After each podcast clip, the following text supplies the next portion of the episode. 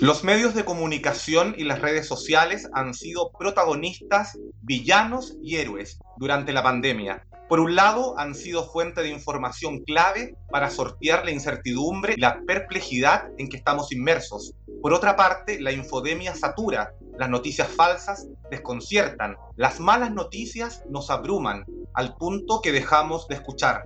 Cuando tecnologías cada vez más sofisticadas permiten crear nuevas formas de alterar información, ¿cómo distinguir entre la paja y el trigo? ¿Cómo contribuye el periodismo para buscar soluciones o proponer rutas hacia el desarrollo distinto? ¿Cómo potenciar el uso que de los medios hace la ciudadanía para transformar su entorno, remecido extraordinariamente por la pandemia? ¿Cómo promovemos una comunicación para el cambio social? Estas son algunas de las preguntas que abordaremos con nuestros invitados en este sexto episodio último de esta primera temporada del podcast Factor R, Refracción y Revolución, un podcast para proyectar el futuro del Centro de Producciones Radiofónicas. Somos Raúl Rodríguez y Nelida Paul. Factor R. Factor R. Refracción y Revolución un podcast para proyectar el futuro. Hoy nos acompañan Fabrice Leloup, periodista francés centroamericano, mentor del programa Solutions Journalism Network 2020.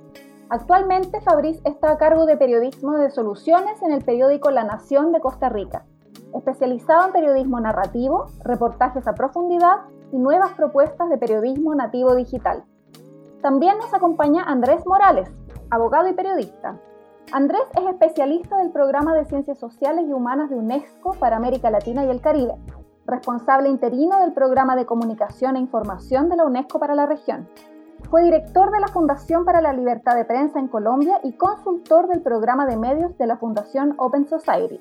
Nos acompaña también Matías Di Santi, periodista y jefe de medios de Chequeado, medio digital argentino sin fines de lucro dedicado a la apertura y verificación de datos y el acceso a la información, parte de la coordinación Red Latam Chequea del coronavirus. Matías es coautor de una investigación sobre financiamiento electoral que ganó en la categoría Medios Digitales el premio FOPEA a la investigación periodística el año 2015.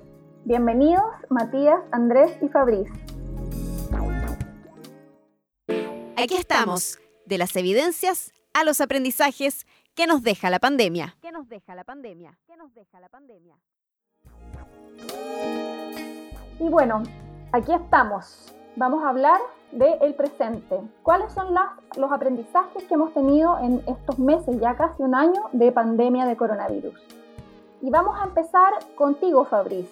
2020 ha sido un año derechamente malo. Nos acercamos al millón y medio de muertos a nivel global y las consecuencias se sienten y se van a seguir sintiendo por largo tiempo en todos los aspectos de la vida. Y ante esta realidad, ¿nos puedes contar qué es el periodismo de soluciones y cómo se ha trabajado desde ese enfoque durante la pandemia?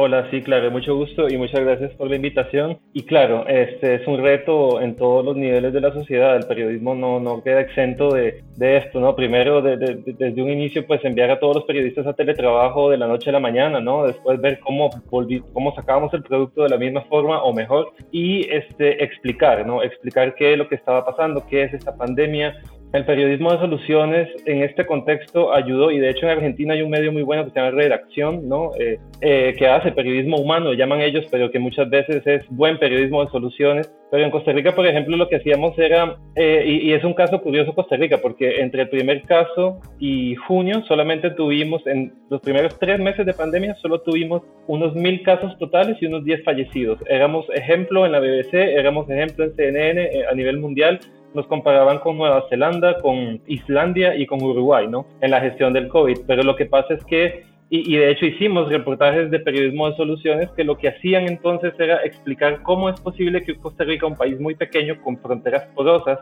sobre todo con Nicaragua, y eh, un país en vías de desarrollo, ¿no? Este, eh, tuviera, tuviera datos tan positivos en cuanto a la gestión de la pandemia. Pero lo que había hecho Costa Rica era, era un sinnúmero de medidas este, muy bien desglosadas en nuestros reportajes de periodismo de soluciones, que lo que habían hecho era impedir la primera ola, pero no había gestionado la primera ola. ¿Y qué pasó? Bueno, lo que hacemos entonces explicar muy bien cuáles son las respuestas al problema de la pandemia, ¿no? Que, que aquejaba a todo el mundo, pero sobre todo mucho a, Panamá y a Nicaragua, nuestros vecinos inmediatos este, al norte y al sur, pero no es más que una fotografía, ¿no? Eh, el periodismo de soluciones es muchas veces una fotografía con datos de algo que funcionó en un espacio y un tiempo determinado, eh, y entonces eh, a partir de junio ya tuvimos la transmisión comunitaria, la curva exponencial de casos positivos, ¿no? Y hoy estamos apenas comenzando a salir de la primera ola pandémica, cuando Europa, Estados Unidos están en el grueso de, de la segunda, ¿no? Y, países en el cono sur también. Eh, pero bueno, el periodismo de soluciones no, no, no, no solo fue eso, también fue explicar qué es lo que estaba haciendo Islandia, qué es lo que estaba haciendo Nueva Zelanda. El periodismo de soluciones eh, busca qué, eh, se enfoca en qué funciona y cómo lo hace. esas dos palabras, esa es la clave del periodismo de soluciones y es un análisis de las respuestas a problemas de interés social. Este año, claro, a mí me ha tocado, aparte de periodismo de soluciones, hago algo que se llama el, explicador. He hecho más de 35 explicadores sobre diferentes temas relacionados al, coronavirus. ¿no? Muchas gracias, eh, Fabris. Eh, bueno, qué interesante estas dos palabras, cómo funciona y cómo se hizo. Claro, nos encontramos con esta mirada del periodismo de soluciones, pero por otra parte también nos encontramos con el periodismo cívico, el periodismo social, que buscan pensar, como decía Fabris, un periodismo y una comunicación y un mundo más humano, sin embargo, nos encontramos frente a una cantidad enorme de información, sobre todo estudios que se dicen científicos, pero que muchas veces no lo son, que intentan plantearle supuestamente al lector y a las comunidades soluciones que muchas veces no lo son. En ese sentido, ¿cómo la UNESCO está trabajando para poder promover estos sistemas de comunicación vigorosos y donde la gente pueda acceder a información correcta? Bueno, muchas gracias eh, Raúl, Nélida, un saludo a Matías, a Fabriz, muchísimas gracias por, por la invitación. La primera, que tenemos como sociedad de, contar con, con, información de calidad. Ante una crisis sanitaria como, como la que hemos vivido, tener buena información se vuelve literalmente una, una cuestión de vida o muerte, ¿no? Y por eso tener un periodismo libre, riguroso, independiente, con capacidad de verificar datos, pues se vuelve apremiante. ¿No? Lo segundo es cómo se ha consolidado el uso de, medios digitales, chats y particularmente WhatsApp juega un papel muy importante y como todos sabemos, pues si bien la, desinformación y fake news y demás, pues no nace con el coronavirus ni mucho menos, pero, pero quedó obviamente en evidencia la rápida velocidad y la penetración que tiene para, para millones de personas. En ese contexto nosotros desde UNESCO, por un lado hicimos una campaña sobre información verificada y lucha contra la desinformación, apenas estalló todo esto en abril y mayo, hicimos una serie de informes globales sobre desinfodemia, identificando los temas y formatos que surgiendo de desinformación en el marco de la pandemia. Con Chequeado hicimos un informe particularmente para, para América Latina, identificando prácticas y, situaciones que se estaban dando. Entonces hemos hecho un esfuerzo por entender un poco mejor la, la situación y el diagnóstico y por otro lado hemos hecho un fuerte trabajo de formación y capacitación a periodistas. Hicimos un exitoso curso masivo en línea sobre periodismo y pandemia junto al Centro Night con más de 9.000 periodistas capacitados. Y ahora, en estos momentos próximos a lanzar un, un portal que se llamará Portal Check. Precisamente es un gran repositorio de, de, de, información, que tengamos un flujo de información robusto e independiente que le permita a la ciudadanía estar mejor informada.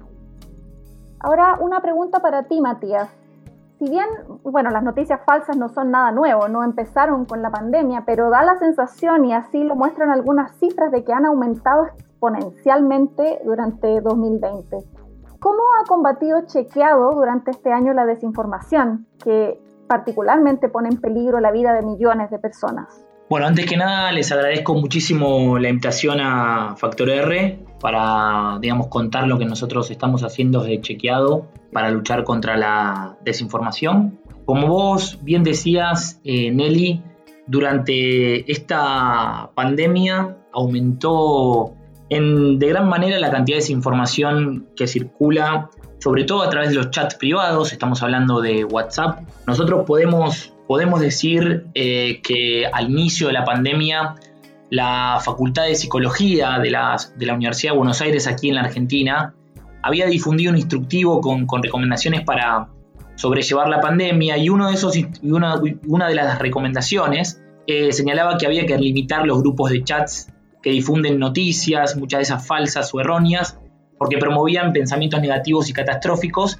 y le imponían a, nuestra mente un, un sobreesfuerzo. Eso claramente lo vimos en chequeado porque nosotros desde la comunidad que nos sigue tenemos una cantidad de pedidos que está entre 30 y 40 por día y pasamos a tener más de cientos, más de 100 pedidos por día. Y a partir de ese momento lo primero que hicimos fue adoptar una estrategia en varios puntos para luchar contra la desinformación, que es esta mezcla de desinformación y, pandemia, y terminamos con el, el concepto de desinfodemia, ¿no? En primer lugar, lo que hicimos de chequeo fue crear un protocolo de tres ediciones de todos los contenidos que nosotros publicamos y contratamos a una editora especializada en ciencia porque lo que tenemos claro desde chequeado es que incorporar editores especializados en temáticas iba a ayudar no solo a no cometer errores, sino eh, también eh, a enriquecer nuestros contenidos. En un momento donde se habla de muchísimos términos técnicos relacionados con, la salud, una, una sección que en la Argentina ha sido muy pocas veces eh, atendida en los medios de comunicación y que esta pandemia obligó a, digamos, obligó a, comunicar sobre diferentes temas. Entonces incorporamos una editorial especializada. En segundo lugar, comenzamos a publicar un newsletter temático sobre temas de salud y lanzamos un especial eh, relacionado solo con temas de, de, coronavirus y donde publicamos los más destacados también del panorama mundial. Al mismo tiempo, como les, les comentaba recién, WhatsApp es el, chat privado por excelencia aquí en la Argentina y en muchos países de América Latina. Eh, y creo yo que si bien es una plataforma que no nos permite medir sus métricas, porque es una, plataforma encriptada, eh, sí sabemos que WhatsApp fue la única conexión con el mundo de muchísimas personas en el marco de los aislamientos que se vivieron en América Latina y sobre todo en Argentina, donde el área metropolitana de Buenos Aires eh, ha vivido uno de los eh, aislamientos más estrictos de todo el mundo en cuanto a la cantidad de días que vivimos en aislamiento social preventivo y obligatorio y a la extensión de ese aislamiento. Entonces eh, el WhatsApp fue la, única conexión y la computadora también con el mundo exterior de muchas personas. Entonces lo que hicimos fue generar contenidos específicos para esta plataforma, que incluyeron audios de WhatsApp donde desmentimos desinformaciones, fichas con recomendaciones para que el contenido le llegara fácil eh, a todos aquellos que habían consumido desinformaciones. Y al mismo tiempo, lo que hicimos de chequeado es pensar en el periodismo colaborativo. Nosotros, en nuestra esencia como organización y en nuestra esencia periodística, lo que pensamos es que el periodismo debe ser colaborativo o, no lo es. Porque, en primer lugar, lo que hicimos fue revitalizar una alianza que Chequeado generó en el año 2019 en el marco de un proyecto con más de 120 medios de la Argentina, donde nos unimos para luchar contra la desinformación en el marco de elecciones. Lo que hicimos en este caso fue hacer una alianza con más de 20 medios de todo el país, una alianza federal, para distribuir las desmentidas a las desinformaciones que veníamos haciendo desde Chequeado que pudieran circular en las provincias de nuestro país. La Argentina tiene 24 provincias. Eso está teniendo grandes resultados. Y al mismo tiempo, lo que hicimos fue revitalizar eh, las dos redes que existen a nivel eh, global y, regional. Una de ellas es la Red Internacional de Fact-Checking, donde desde enero trabajamos junto con más de 90 organizaciones de chequeo de más de, de 40 países en todo el mundo y donde verificamos más de mil desinformaciones sobre el coronavirus. Y al mismo tiempo coordinamos la red eh, llamada Latam Chequea, donde estuvimos no solo compartiendo contenido, sino también produciendo contenido en conjunto. Em, eso nos permitió combatir eh, varias oleadas de desinformación que hubo en todo el mundo y en la región relacionadas con el origen del coronavirus. Eh, me refiero a teorías conspirativas. Esa fue la primera oleada que vivimos de desinformación. En segundo lugar, pudimos combatir la oleada de desinformación relacionada con, con cómo se contagia y expande el virus, malas interpretaciones de estudios científicos, de papers que han circulado. En tercer lugar, pudimos combatir también desinformaciones relacionadas con supuestas curas o tratamientos, desde curas caseras hasta las supuestas invenciones de vacunas o tratamientos efectivos que nunca existieron. Y hay que decirlo, nada de esto es real. Todavía no tenemos una vacuna a nivel global que haya superado la, fase 3. Eh, y en último lugar, bueno, todas aquellas desinformaciones sobre medidas o con alcances diferentes a lo dispuesto por las autoridades que vivimos en la Argentina, ¿no? Entonces, la soledad de desinformación a nosotros nos encontraron con muchas herramientas para poder combatirlas y, estamos muy contentos de los resultados que hemos obtenido. Claramente nuestra alianza con organismos internacionales como UNESCO o como la ONU ha sido clave porque nos hemos sumado a campañas donde hemos comunicado que la desinformación, como decía Andrés, mata claramente porque mm, lo que hemos vivido estos meses es desinformaciones que han salido del plano de la vida virtual a la vida real eh, en Argentina tuvimos un caso de un niño de 5 años eh, que en el sur del país consumió dióxido de cloro. Estamos hablando de un compuesto que eh, no solo la Organización Mundial de la Salud, sino diferentes organizaciones a nivel mundial y en la Argentina señalan como tóxico y que no está probado para nada su posibilidad de que eh, genere una cura o alguna prevención respecto al coronavirus. Y ese niño ingirió dióxido de cloro y falleció en nuestro país. Y estamos hablando de que la desinformación puede generar muertes. Por eso eh, seguimos luchando en este 2020 contra las desinformaciones y lo vamos a seguir haciendo con nuestros aliados. Muchas gracias Matías y bueno, qué interesante lo que nos dice este ejemplo de esta noticia, que claro, porque cuando nosotros estamos preparando con Nelly la pauta de nuestro sexto episodio, nos metíamos a la TAM Chequea, ¿no es cierto? Este grupo de medios de América Latina combatiendo la desinformación del coronavirus y es verdad que uno de repente veía noticias dentro de ese listado por países que eran noticias realmente increíbles. O sea que uno decía que hasta le da risa, pero cuán peligroso es el efecto que puede surtir, como es el ejemplo que tú das, de este tipo de noticias que son falsas para, obviamente, este contexto de crisis. Pero además de estas noticias, muchas veces nos encontramos con otro tipo de herramientas. Por ejemplo, los bots en redes sociales, los deepfakes que pueden alterar hasta imágenes de video, medios, lamentablemente, y figuras públicas que crean y distribuyen noticias falsas.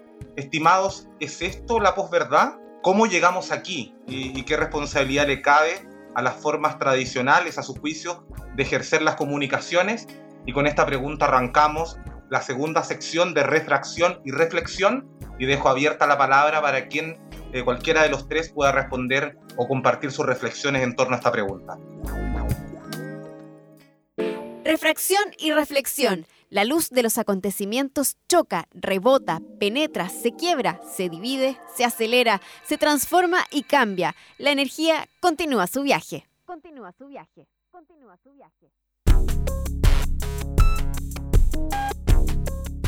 Si les parece contestar respecto del papel que juegan los medios de comunicación y las redes sociales, en la Argentina nosotros lo que hemos trabajado con los medios de comunicación tradicionales, entendidos como aquellos que han eh, iniciado su, vida antes del surgimiento de, Internet, porque ya los medios digitales acá en la Argentina tenemos muchísimos también. Creemos nosotros que tienen una gran responsabilidad en la difusión de desinformaciones, a tal punto que nuestras alianzas con ellos incluyen un compromiso por parte de ellos de que prosigan y respeten los métodos de verificación que Chequeado utiliza para no solo para chequear los discursos de los líderes, porque los líderes también han producido desinformación, no solo en Argentina, sino también en, otros países de América Latina y del mundo. Hay muchísimos de todos los sectores eh, políticos, eh, sino también que, respeten el método cuando hablamos de chequear desinformaciones virales. Los medios de comunicación hoy por hoy están eh, republicando muchos contenidos que circulan en Twitter, en Facebook, en Instagram y no chequean lo que les llega. Aquí en la Argentina no solo lo, han hecho los diarios o, los medios digitales, sino también la televisión, publicando videos que eran de, otros, de otro país, por ejemplo de Chile, como si eh, eso que ponían al aire estaba ocurriendo aquí en la Argentina. Nosotros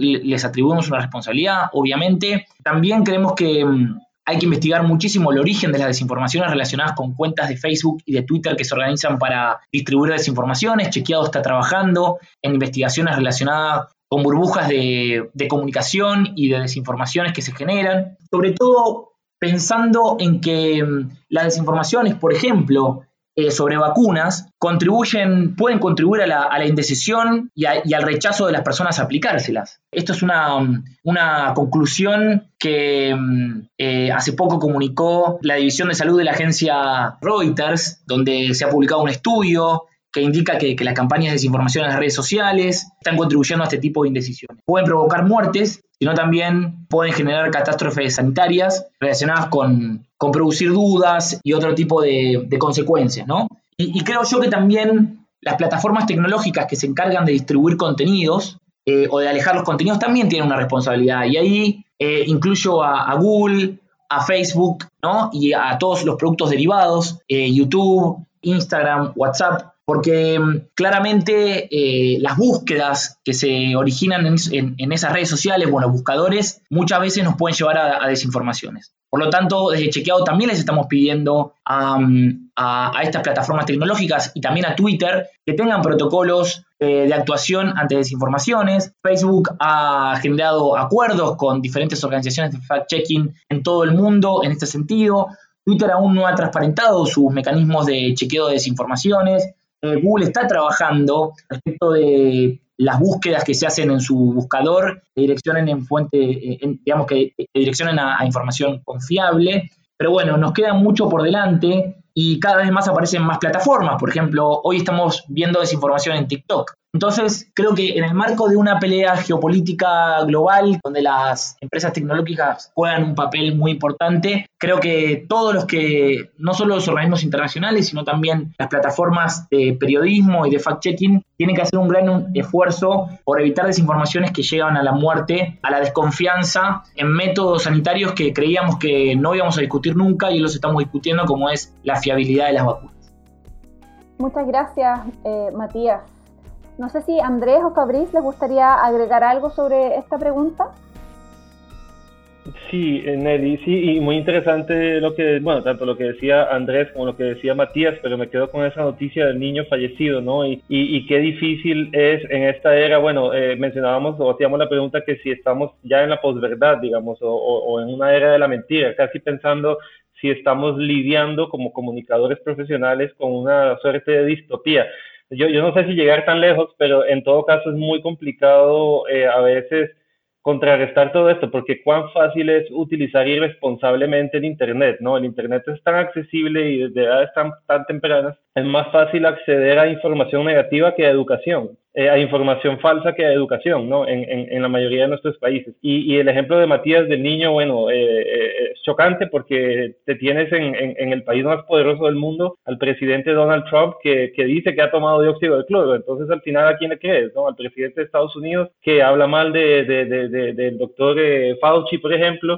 y, y, entonces, bueno, qué, qué, difícil lidiar con todo esto. Yo no sé, yo, yo eh, cuando doy eh, capacitaciones a través de la Fundación Gabo, he, dado este año bastante sobre periodismo de soluciones. Tengo estos datos que son del reporte de noticias digitales de Reuters del 2019 y, y creo que evidencian, eh, y ojo que es 2019 antes de la pandemia, Nelly, como bien decías, este año pues ha sido más retador incluso. Pero bueno, en ese reporte de 2019 de Reuters, 68% de los mexicanos dudan de su habilidad para diferenciar lo que son noticias reales de desinformación. Este porcentaje asciende en 85% en Brasil y en 67% en Estados Unidos. Y después, 37% de mexicanos encuestados o, bueno, sí, según el muestreo, ¿no? 37% de mexicanos editan deliberadamente nuestro trabajo, o sea, el periodismo, 55% en Turquía y 41% en Estados Unidos. Saqué estos ejemplos puntuales para la presentación que yo doy con otros ejemplos luego, pero los quería traer a colación acá y obviamente, bueno, yo sé que Matías y Andrés que estuvo en la Flip, pues obviamente también los manejan y también los manejan en sus países, ¿no? Pero contra eso es que estamos luchando también, ¿no? Y entonces eh, estos números hacen que también cada vez más medios se interesen en,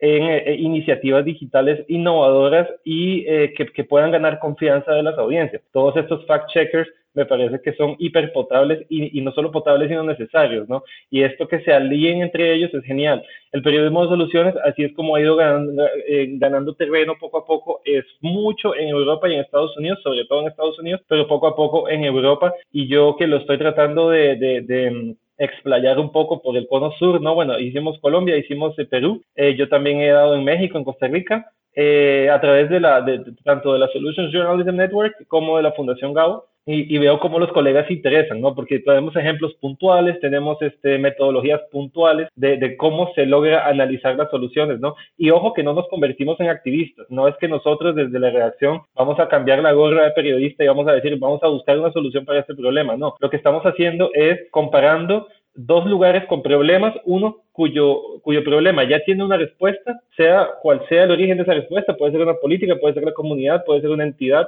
puede ser un, un cúmulo de varias entidades, de, de, varios actores, ¿no? Y versus la otra donde el problema persiste, ¿no? Cuando haces un buen reportaje de periodismo de soluciones, te puedes quitar las excusas a quien no quiere o no ha encontrado respuestas al problema en el lugar donde el problema persiste. Entonces, bueno, esto, digamos, es terreno fértil para innovación en periodismo, creo, este terreno casi distópico, ¿no? En cuanto a la facilidad de acceder a la, a la mentira.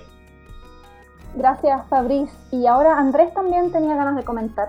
Yo quería volver a la, a la pregunta que, que, que hacía Raúl. Primero, ahí me escuchan bien. O sea, la, la, la conversación es bien interesante. Yo quería retomar lo, lo, lo que plantea Raúl porque o sea, vivimos un momento donde evidentemente todo lo que hemos hablado y lo que comentaban Matías y Fabriz, yo, yo, yo, coincido plenamente y es un desafío muy grande que tenemos ahora. Ahora yo, yo trato también de ver un poco el vaso medio lleno, si se quiere, y, y, y yo creo que, que el periodismo ha hecho unos esfuerzos enormes en este contexto y, ejemplos como el de Matías o el de Fabriz son, son muy claros y como ellos la cantidad de medios de comunicación nuevos o incluso tradicionales que, que han hecho un, un, esfuerzo notable, incluso poniendo en riesgo que, que, muchos periodistas han estado contagiados, incluso han muerto por, por estar en el lugar de, de la noticia y mantener a la sociedad informada también abre una, una serie de oportunidades que, que ojalá sepamos aprovechar desde, desde los medios, desde las organizaciones que estamos trabajando en estos temas. Por un lado, la, aparición de medios de nicho relacionados con temas de salud. Hay medios súper interesantes, Salud con Lupa, por ejemplo, uno de ellos que se vuelve súper valioso y que seguramente no tendría el potencial que tiene si no es por un contexto como este o simplemente como, como parte de la agenda noticiosa. Lo, lo mencionaba Matías hace un instante, ellos vieron la necesidad de tener a un reportero, un editor especialista en ciencia. Antes, cuando teníamos en los medios de comunicación hablando sobre, sobre la ciencia, algo que no solo es importante en este contexto, sino la ciencia con la importancia que tiene para la humanidad en, en, en general, ¿no? Yo también creo que, que, una de las fortalezas que se ha visto es periodismo colaborativo, no solo entre, entre periodismo tradicional y, y periodismo más disruptivo, y debemos tratar de aprovecharlas. La desinformación, como venimos diciendo, no nació con la pandemia ni va a morir con la pandemia. Y creo yo que por fortuna, organismos internacionales y sobre todo periodistas y medios de comunicación de alguna manera han hecho un esfuerzo que es muy importante y muy valeroso que ojalá vayan más allá de la pandemia. Muchas gracias, Andrés. También, bueno, claro, acá nos encontramos en este escenario que pareciese para muchos, digamos, los más catastrofistas, un escenario casi de guerra y que estamos todos luchando contra la armada de las fake news y la mala información. Pero por otra también estamos siempre pensando, claro, en estos momentos de crisis, cómo nos reconvertimos, cómo nos replanteamos, cómo pensamos también la comunicación y el periodismo de una manera mucho más humana y social, respondiendo a su rol intrínseco. Entonces, eh, Fabris, ¿cómo poder esta palabra tan de moda, cómo poder viralizar el periodismo de soluciones. Claro, porque además de las decisiones que tienen que tener los medios, los editores de medios y también los reporteros en esa misma sintonía, ¿qué otras estrategias y agentes claves debemos involucrar en este ecosistema que queremos pensarlo desde el periodismo de soluciones o de un periodismo mucho más humano? Bueno, es una, es una pregunta del millón, Raúl, porque apenas es muy incipiente como, como eh, giro de enfoque, ¿no? El, el, periodismo de soluciones, porque es un, es un periodismo aplicable a cualquier género, periodístico y a cualquier tema, ¿no? O sea, se puede hacer en, en prensa gráfica, digital, televisión, podcast. Hay buenos ejemplos en, en, en, los países que están representados en este grupo y en muchos otros países de América Latina. Y también se puede aplicar a salud, medio ambiente, educación, género, violencia, política, economía, deporte, lo que sea, ¿no? Entonces, creo que lo, lo, lo mejor, digamos, para viralizarlo, que, que de pronto no depende demasiado de, de, de qué se pueda hacer como medio, sino simplemente sería como tener una continuidad, creo yo. Por ejemplo, en New York Times, eh, el periodismo de soluciones aparece en la columna Fixes, que es como ajustes, ¿no? De opinión, eh, y está a cargo de Tina Rosenberg y de David Bornstein, que son los cofundadores de la red de periodismo de soluciones con sede en Nueva York. Rosenberg, ganadora de un Pulitzer en 96 y trabajadora por muchos años de, como staff del, del New York Times. Ellos la alojan en opinión porque no es un producto que emana, digamos, de ellos, pero sí, y, además porque es un producto que sale cuatro veces por mes, eh, reportajes acuciosos de investigación, con, y es, auténtico periodismo de, soluciones. A mí Tina me había dicho que este año, en 2020, pero me lo dijo en noviembre en Utah, en, un, en, una, en una summit que tuvimos de periodismo de soluciones, eh, antes de, de, saber que nos venía encima la pandemia, que New York Times piensa hacer una, una sección de periodismo de soluciones. Creo que eso daría pauta a que muchos otros medios que se fijan mucho en qué hacen estos grandes eh, de la costa este, ¿no? Estadounidense y, y que tratan de imitar a veces las buenas prácticas, eso daría un buen empujón al periodismo de soluciones. Lo otro es que el periodismo de soluciones no siempre es cómodo, no, nunca es fácil de hacer, es muy acucioso, necesita mucho rigor, pero siempre es un periodismo útil. Entonces, no, no se trata tampoco de que un medio va a ser como la Yes Magazine de Seattle eh, en, Estados Unidos, que solamente publica el 100% de, de, su publicación es periodismo de soluciones. No se trata de que, de que nos volvamos la Yes Magazine, pero sí podríamos hacer eh, publicaciones eh, mensuales, digamos, que son publicaciones y hacer el distintivo con las audiencias de que esto, esto se llama, bueno, si se quiere se puede decir o si no, no, pero casi siempre igual en los títulos va la palabra cómo funciona, cómo lo hizo, cómo lo hace. Aquí tengo algunos ejemplos, de hecho hay uno de, hay uno de redacción de Argentina, pero eh, son ejemplos de, de, titulares. Por ejemplo, en Costa Rica había un repunte de violencia, de crímenes violentos, de, asesinatos y también de, secuestros. Y en medio de, un repunte violento en 2019 hubo una ciudad que tenía 14 años de no, de, no contar homicidios. Entonces, un, un reportaje grande sobre periodismo de soluciones viajando al lugar era Ojancha es la única ciudad que suma 14 años sin homicidios. ¿Cómo lo hace? ¿O cómo lo hizo? ¿Cómo, lo logra? ¿no?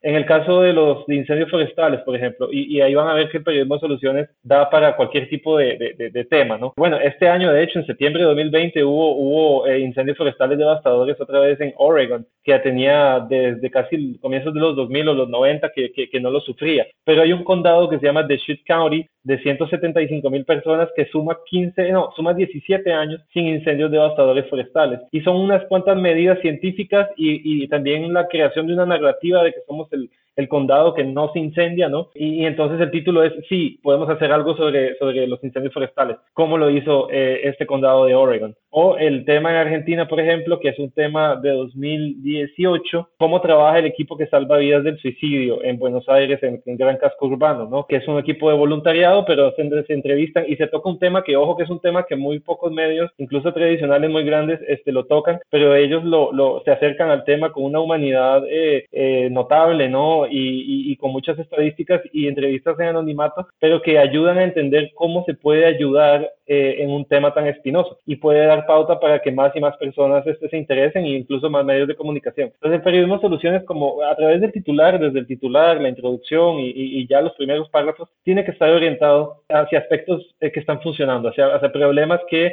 que están teniendo respuestas, ¿no? Y problemas de interés social. Eh, como periodistas, nosotros mejor que nadie podemos medir nuestras audiencias, sabemos cuándo un tema va, va, a pegar, ¿no? En, en, el público, digamos, cuándo un tema va a ser ganador, digamos, para el medio de comunicación. Y, y también da pauta para que ven, para que más y más, más entidades incluso se interesan, ¿no? Eh, yo el año pasado hice uno que se llamaba 26 soluciones a plásticos de un solo uso y lo primero que comenzaba diciendo es que en verdad no existen soluciones para el plástico de un solo uso, ni mucho menos para el plástico en general, ¿no? Porque llevamos 60 años haciendo plásticos y solamente se, se ha reciclado un 9%, convivimos con un 91% de, de, del plástico. Pero en cuanto al plástico de soluciones, lo que sí hay son alternativas, son buenas prácticas y entonces los segmenté esas 26 eh, soluciones o respuestas a problemas en soluciones personales, empresariales y políticas, con legislación comparada, con qué están haciendo algunas empresas y cómo se puede hacer o qué puedes hacer tú mismo, lector, eh, a partir del momento que ves el, reportaje.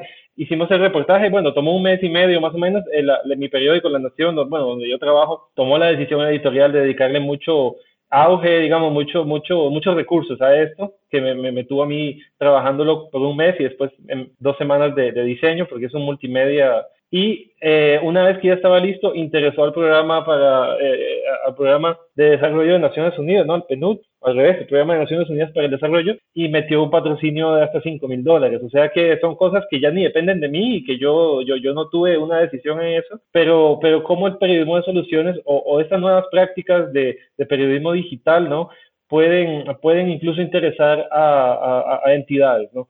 Entonces, bueno, yo creo que eso es lo que puede aportar el periodismo de soluciones. Eh, una vez que, que, el medio comienza a, a, divulgarlo, para responder a tu pregunta de cómo se podría viralizar quizás, ahí uno va midiendo, ¿no? Uno mide, uno primero tiene que hacer, como periodistas que conocemos nuestras audiencias, elegir temas que sabemos que soluciones a, a X problemas van a ser interesantes para la audiencia. Pero entonces, eh, después uno va midiendo y es también un tema de, prueba y error, creo. Bueno, en la Nación hemos tenido un éxito bastante bueno con periodismo de soluciones, pero no, no creo que haya una receta mágica como para decir vamos a viralizar esto, sino que yo creo que es un valor agregado muy grande que el periodismo de soluciones le puede dar a medios de comunicación, tanto tradicionales como independientes, este, o sea, independientes todos, pero digo, tanto tradicionales como, como nuevos eh, medios digitales, ¿no? Eh, es un valor agregado porque muchas veces el periodismo, y con eso termino, y, y lo siento si duro un poquito eh, con este tema, eh, pero eh, muchas veces en periodismo desde la academia nos han enseñado que nuestro trabajo es señalar, es denunciar lo que está mal, pero que lo que está bien y lo que sí funciona no es noticia. Y creo que eso es una visión un poco, un poco corta del mundo y, y, y un poco alejada también de la verdad, porque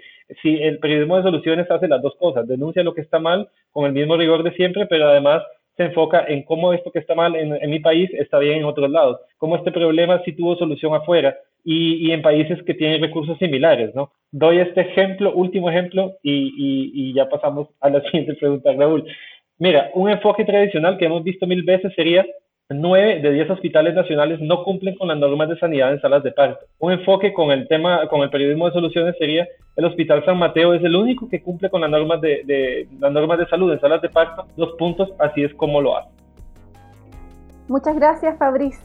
Muy, muy interesantes los ejemplos que nos has dado y qué, qué importante es también poder comparar. A veces uno desde la realidad de su propio país cree que es la, la única existente y podríamos apoyarnos mucho más, por lo menos a nivel latinoamericano, si, si comparásemos en qué nuestros colegas han acertado y en qué y, y dónde han fallado. Vamos a ir terminando con una última pregunta sobre nuestra sección El futuro. El futuro para proyectar nuevos mundos y escenarios para la postpandemia. Para la postpandemia. Para la postpandemia. Hemos hablado bastante de qué pueden hacer los medios de comunicación, las y los periodistas, qué se hace desde el periodismo y desde las comunicaciones, pero también vivimos en, en tiempos de la web 3.0. Vivimos en un momento en que las personas son también sus propios medios, eh, o se supone que podemos ser nuestros propios generadores de contenidos.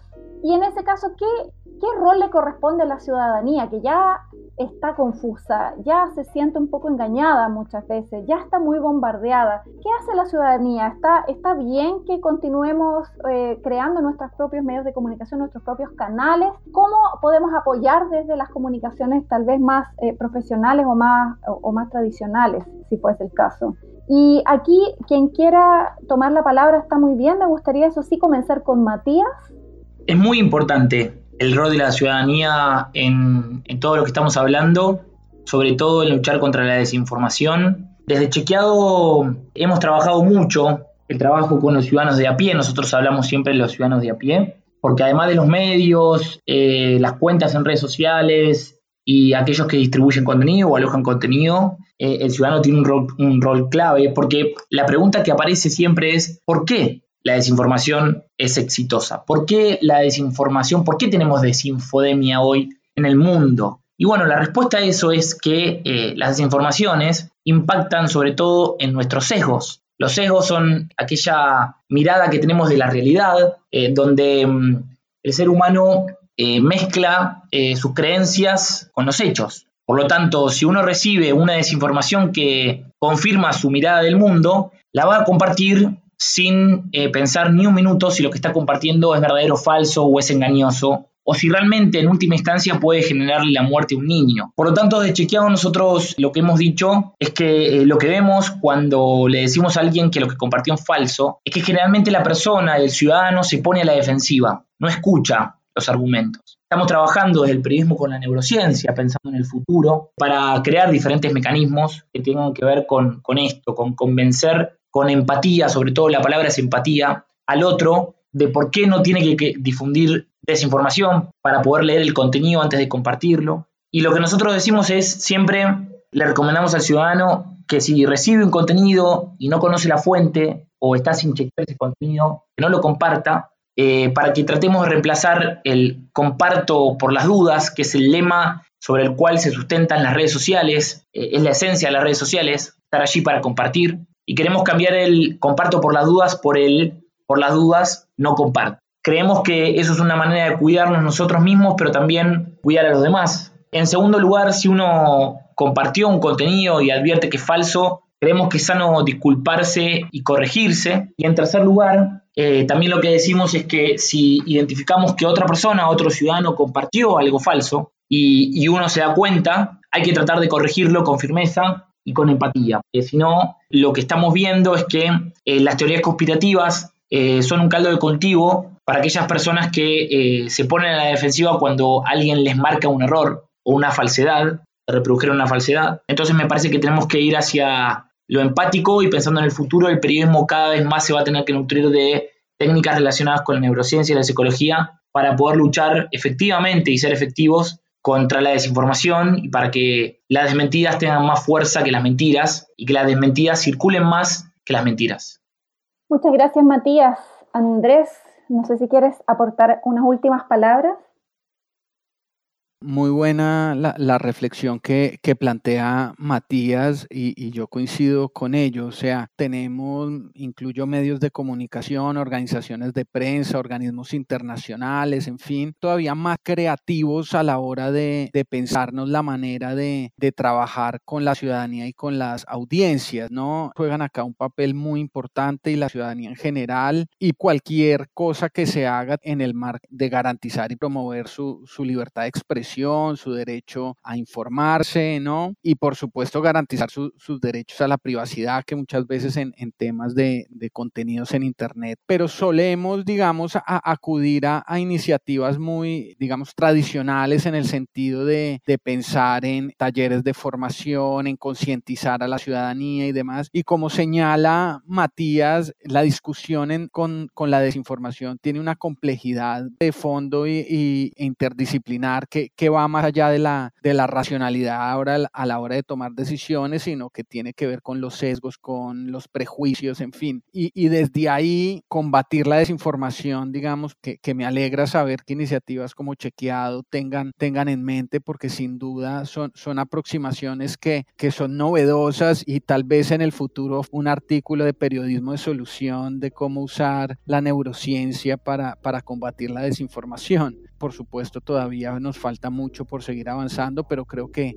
que van en el camino correcto.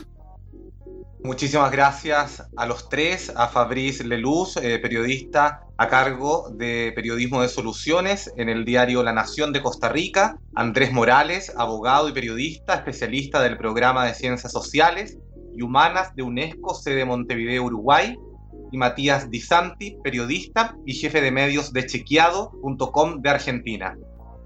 Hoy estamos en un momento crucial para el futuro de nuestras relaciones humanas y de la vida en sociedad post pandemia.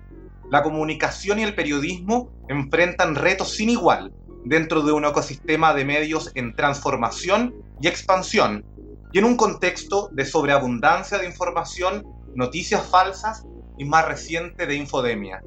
La formación ética de periodistas, la verificación de datos y un periodismo de soluciones son y se erigen como pilares y respuestas que incentivan a una sociedad informada y consciente de sus derechos y de su rol en la opinión pública.